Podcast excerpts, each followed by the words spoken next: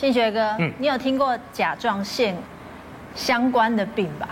哎，有哎，对，经常听到有一些同事会有什么甲状腺亢进啊，然后什么眼睛会凸啊，对对对，或者是甲状腺会很亢奋这样子，还有一个低下，对。但你有听过甲状腺癌吗？甲状腺癌，嗯，好像比较少，好像没有听过吧？对，我最近很欣赏的一位韩国女明星，啊，她就在健检的时候确诊甲状腺癌。谁呀？就是演《寄生上流》一个女明星哦，《寄生上流》演那个家教老师那位，就那个女主角是，她很年轻哎，她才三十岁。天哪！对，我们等一下来了解一下甲状腺癌到底是什么。好，到底什么是甲状腺癌？哈，赶快邀请一下我们今天特别来宾。是，首先邀请我们的新陈代谢科医师祝年峰祝医师。主持人好，各位观众大家好。以及营养师 Angela。主持人好，大家好。还有我们资深媒体人玲玲姐，各位同学好。好，来，首先呢，我们赶快来看一下我们的黑板了哈。刚刚那个丽婷特别讲到，这个呢就是寄生上流的。嗯，他只有三十岁，三十岁而已。然后他是去健检发现确诊，然后紧急开刀保命，这个听起来就很惊悚。而且这甲状腺癌的话呢，到底严不严重哈？那他到底能不能被治疗？然后呢，他的。呃，致死率到底怎么样哈？我们先来看一下哈，卫生福利部呢，这个卫福部哈，它有一个统计数据哈，是二零一八年呢，台湾癌症的发生率呢，甲状腺癌呢，在十大癌症发生率当中呢，排行位居第七名。为内分泌系统异常的一个癌症哈，第七名听起来好像也蛮严重的哦哈。好，进一步分析性别的一个资料的话呢，甲状腺癌呢并没有进入男性的癌症发生率的前十名，但是呢却在女性的十大癌症发生率里面呢排名第四名。嗯，显示呢甲状腺癌呢好发于女性哈。这个比较不常听，对，但是这因为是韩国明星嘛。对，如果是台湾，林玲姐，我们台湾有什么名人？有过这样的癌症吗？对啊，名人也是人哈，赶快也要破肥哈。好，我们知道待会很有心啊，在那边整理一个资料出来哈。是这些名人。都受过甲状腺癌的折磨啊！嗯，我们第一个看看呢，是前副总统吕秀莲，她在三十岁的时候就得到了甲状腺癌哈，但是不用紧张，因为她呢调理得很好哈啊！现在有时候在电视上会看到她，现在的七十七岁哦，哇啦哈，几位瓦莲赶快哈。那再来第二位就是已经过世了，我们台塑创办人王永庆先生，嗯，他呢其实得了甲状腺癌哦，已经在六七十年了，但是呢大家知道哈。这个他有整个医疗团队哈在构业形态了。哦，所以呢，一加个高长一回哈，啊叫贵姓啊？哎，他很长寿哎。对对，开玩笑，整个医疗团队这个这个资源这么丰厚，一定要把他顾得好好的，对不对？所以呢，他也算是很高寿。但是其实大家不知道，他也曾经得过甲状腺癌哦。嗯。那再来呢，就是宝妈哦，艺人宝妈，现在六十五岁六十五岁的宝妈，其实她在四十八岁的时候呢，就曾经因为健检哈检检查出第一期的甲状腺癌。嗯。那当然治疗之后呢，没想到隔两年。又发现他的这个甲状腺哈又出现有水泡，所以呢，他现在在持续治疗当中啊。不过我想，呃，也希望他，我想他应该也治疗很有绩效哦。所以现在有时候哎，还会在节目上看到他。再来呢，就是前阵子因为得了癌症哦，新闻炒得沸沸扬扬的李明一。李明一呢，这个其实他在年轻的时候就因为这个甲状腺肿大哈，曾经开过刀。可是没有想到呢，这前几年去检查的健康检查的时候，发现哇。既然就甲状腺癌，那这样很紧张啊，赶快治疗啊，哦，所以呢，他现在也是这个在治疗当中，因为他是就讲说，因为大家知道他主持广播节目嘛，他怎么发现呢？就是哎，怎么老是觉得那到底是胃食道逆流还是怎么样？为什么每次喝水都会给掉？所以他才讲说，哎，不对，再去检查一下哦。所以哦，健康检查真的非常非常重要哦。再来呢，就是我们军中情人，也是玉女歌手邦继伟。他曾经在二十五岁的时候，因为得到甲状腺癌哦，所以退出歌坛，好可惜。你看，哦，那时候当然米啊，他重要哈，赚钱哈，还有得赚哦，所以那时候退出，真的说真的，影响到他的演艺事业也很大哦。这样，再来呢，就是大家还记得吗？兰花草的银霞哦，他呢也是在二零一八年的时候被证实。得到甲状腺乳突癌，那总而言之，这么多名人都得到甲状腺癌哈。其实最重要的第一点就是大家一定要做定期的健康检查。第二点，得到甲状腺癌的不要紧张，因为听说这个甲状腺癌其实是很好治疗，治愈率非常高的。哎，这样子看起来的话，里面你拿那个呃板子的话，总共是六位，六位嘛哈，六位里面有五位是女性，对，然后一位是男性，是。啊，所以这样子听起来的话呢，女性是高过于男性，她可能会比较好发哈。那我问一下，请教一下这个医师哈，那如果按照那个玲玲刚刚这样子讲的话呢，是不是？哎，甲状腺癌这样子的一个癌症的话呢，它反而是比较容易被治愈，或者是说被容易发现。然后是不是哎得到了甲状腺癌的话，你看那个王永庆呢，高寿九十几岁啊，哈，好像完全没事，好像没有对啊，完全没事的感觉啊。其实这一张图板呢，告诉我们两件事情。第一个，你可以看这六个个案里面，包括朴淑丹，包括七个，哎，只有一个是男生啊，其他都是女生啊。事实上，其实也是这样。那男比女的比例呢，大概是一比三，哦，就是大概。三女生是男生的三倍到四倍左右，所以大部分看的都是都是女生。那第二个呢？哎，你也看到，好像目前这。在在这，就大部分要得了，哎，得了一二十年也没关系。只有王永庆王王王董事长，因为他是其他的原因去世，哎，也是高寿，所以好像看起来都不会死。所以有两件事情，第一个就是哎，女生会很多；第二个，哎，得的病会怎样？那其实我在我们这个外科部的一个老老祖师爷那个文文文公啊，他曾经讲过一下：如果上帝要你得了一个这个癌症的话，你就选甲状腺癌。为什么？因为第一个它很容易被发现，第二个它的治愈是非常好，大概百分之九十都可以治愈。那我先要先跟大家讲一下这个甲状腺到底在哪里？好，那个甲状腺其实我们摸的这个喉结凸出来的地方，哎，那你往旁边摸一下，这个就你可以看这个喉结在这边，哎，旁边那个就是一个甲状腺。那为什么最近为什么会有这么多甲状腺的这个肿瘤发现啊，或者是结节出现？其实我们刚开始像朴树丹刚开始结。健检的时候也只是看到一个结节，嗯，好，那以前因为我们超音波没有那么好，所以大家都都用手摸摸不到，零点五公分的一公分的都摸不到，一定大大于一公分以上摸才摸得到。但是现在健检呢，有时候就常规的就会把它做一下超音波，所以我现在每天的门诊大概都会看到一两个，那说哎我健检看到了零点五公分、零点六公分、一公一公分左右，哎这时候就转过来了。那还好，我们大部分看的都是良性的。百分之九十都是良性的，甚至百分之九十五都是良性，只有百分之不到百分之五它是这个恶性的肿瘤，所以也就是因为这样，所以大家会觉得说，哎，看起来好像还没有什么关系。那这个呢，你就会再进一步去做一个超音波，因为你大概看到，如果小于一公分，我们还觉得很好。或者是小于零点五公分还没有什么事情，大部分都是大于一公分或两公分的时候，我们就会做一个那个用细针做一个抽取式的切片，那就会看到一些病理的细胞。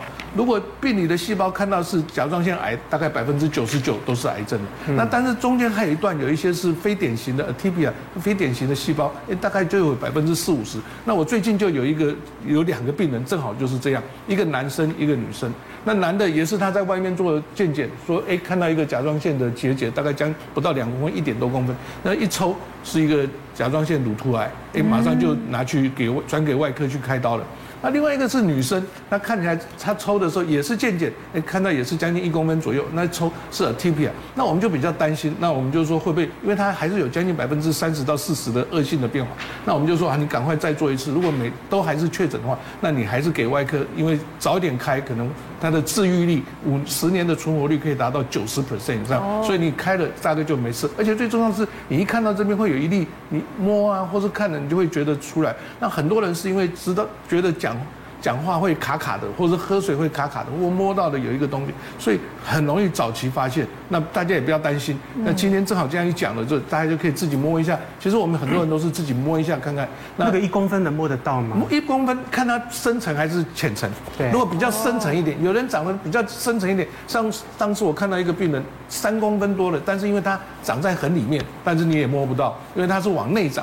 啊，但是很多人他是往外长，那你稍微长出来，因为因为脖子你每天都会，女生都会去摸一下脖子啊，就化妆啊拍一拍，哎一拍正好就看到看到一个结节，那不要担心，你就去做一个超音波来去去来做做看看它的大小、形状、颜色，还有不是你看到那个长的情形里面的东西是怎么样，是是 hypo 的呢，还是 hyper 的，是规则的呢，还是不规则的，是有没有钙化的呢，还是一般的这个，哎这个就其实可以。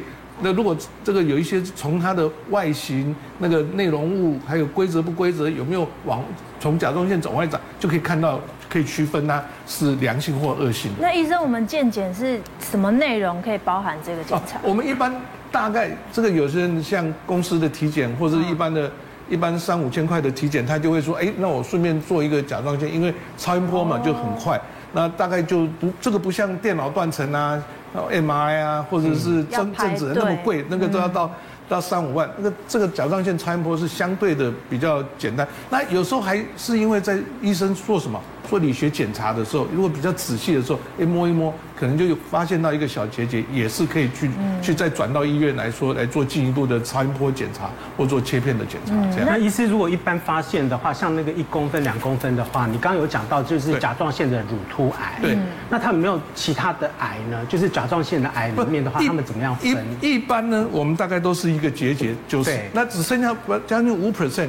它会是恶性的肿瘤，那但是这个恶性肿瘤里面又分了五种，一个是乳突癌，一个是滤泡癌，哦，还有一些是其他的未分化的癌，还有一个髓质癌，还有一个淋巴癌。那刚刚我们讲的这个乳突癌或者是这个滤泡癌，那大概都是预后比较好的，那这个五年、十年的预后大概都可以百分之八九十。那最怕最怕就是一些未分化癌或者是髓质癌。其实大家如果比较够年纪大一点，像我一样这么年纪长的时候，其实我在在几十年前的时候，大家不知道还记得不记得台北的市长，一个叫杨金虫杨市长，那时候就是在他任内发现甲状腺癌。然后在他任内过世的，那那个时候我们就知道哦，他我记得那时候不知道是未分化还是髓质癌，所以他的预后是比较好。但是幸运的是，这种癌是非常非常的少，大概不到一 percent。所以未分化癌跟那个髓质癌的话呢，大概是占五趴就对。我们还低于五趴，会低于五趴。但是但是如果发现的话，它就是还是要早期治疗切除。哦，他切除了之后，你要再看看他对其他的治疗的反应，他有没有转移啊，或者其他的反应。那但是这两种是比较少的。你看这么多切片完了之后，大部分都是乳突癌或者是滤泡癌。那它大概存活，如果没有没有转移，即便有一局部的淋巴转移的话，它还是有八九十 percent 的存活。所以大家才才会说，如果真要你得一个癌症的话，因为你又摸得到。比较早期发现，那开刀或者治疗的手术，你就就算你把全甲状腺都切除掉了，你就每天只要补充甲状腺，大概也都 OK 了。所以它相对的预后是比较好一点。但是因为刚刚卫福部统计，因为我本人是女性，为什么这么不公平？为什么好发是在女性比较？那这个也是，其实我们可以看哦，所以我们在以前看甲状腺，不管是亢进啊，或者是低下啦，或是讲结节的时候，都是女生比较多。嗯，因为这是跟女生的这个荷尔蒙。呃，它的刺激作用比较有关，所以你看，它好发的年龄也是在三十五岁到五十五岁，嗯，然后这个时候女性的荷尔蒙还有在作用，可是到了更年期之后，它的女性荷尔蒙的作用就比较低了。那当然还有碰到其他的原因，像我们常碰到女性的，为什么？因为她要去接小孩，那接一个还比较说，哎，可以好好的安排，可是接如果两三个小孩，一会儿要送这边送那边，沿路一直送。每天很紧张，大家知道紧张的话也会刺激甲状腺，那让它让它是变得甲状腺的亢进，所以有很多女性为什么会这么这么多容易得甲状腺的这个不管是亢进啊或肿瘤，它跟它的荷尔蒙有关，跟它的那个紧张压力有关。那还有一部分是跟我们说，大家你看我们心脏科以前做导管的时候穿铅衣啊，就只遮到这里，嗯，那后来大家觉得说啊，原来甲状腺才是一个最重要的，所以铅衣的这边再多一个领子，就是要把甲状腺。避免这个放射辐射的这个照照，所以所以你可以看，现在我们几乎每个做放射科做侵入性的都要把甲状腺保保护的最好，因为这种一个甲状腺它很容易被甲那个辐射线这个造成那个恶性的肿瘤变化，所以。那个大部分来讲都还是女性，因为她荷尔蒙的关系，跟工作压力的、生活压力、紧张的情绪的影响会比较大。对，不过不过刚刚医生讲的很对哦，其实女生得的多，但是我这边有两个案例是男生哦，哎呦，公平哦，男生也要小心哦。对，那我这边有两个案例，一个呢就是这个女性吕先生啊，他今年才三十岁而已，他呢就突然觉得，哎，我怎么这边不一起来的，捧起来，哎，是不是双下巴年纪太大了，他吃太多还是怎么回事？结果呢，这个他还不以为意。然后突然怎么讲话声音越来越沙哑，越来越沙哑？哎，怎么回事？去检查，哇，甲状腺癌。那第二个案例呢，就是三十七岁的一个刘先生哈，他呢就偶尔觉得喉咙怎么卡卡的，这个好像如鱼刺在梗在喉咙一样，去给医生看，没有鱼刺啊啊，然后想好那去飙歌，飙歌唱一唱，哇，一节没唱上去，变成一朵花了，就唱不上去，就觉得说，哎，怎么会这样？那就想不对呀，我生活很正常，我不抽烟，也不喝酒，也不熬夜。怎么还会这么不舒服？哎，事情不对，去检查也是得癌。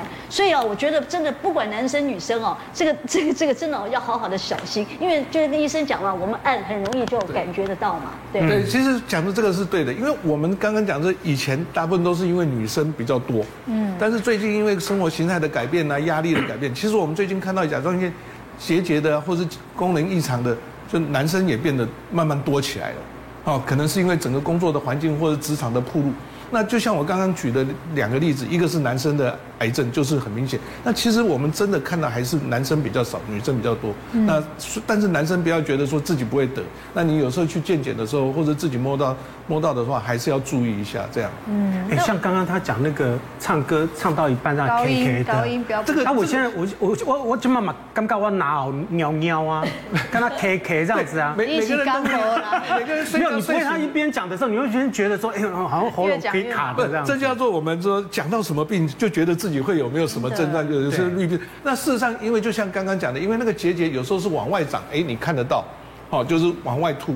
那但是它够大的时候，我们就是说它的那个容积的效应就会往回压，对，有的时候会压到气管。它有的时候压到回那个喉返神经，有时候甚至你吞口水的时候，就因为它就把整个气管，你看我这样一讲的时候，对，我就就就会想要吞一下口水，你觉得好像吞口水很。可是就会像是李宁讲的，就是说呃，有时候你会觉得会不会是胃食道逆流的关系，所以会有点 K K。对，胃食道逆流你会觉得那个骨是从底下往上走，烧心，对对对，这个是火烧心，的是是从底下往上。但这个是你吞下去的时候，你觉得你怎么好像有一个东西卡在那。那有时候又跟食道很难分，但是他最起码说，哎，告诉你，如果吞咽比较不舒服了，或者像一个声音哑哑的，对，哎，你就要注意了。所以有可能吃出甲状腺癌。有有一些，你像有很多人吃很多海带啊、海苔啊，或是不吃，也会造成这样。我们缺点，对不对？对啊，以前不是讲说要多吃那个才不会短不是吗？但是要吃到正好，因为这个点呢，它它的摄取就是这样，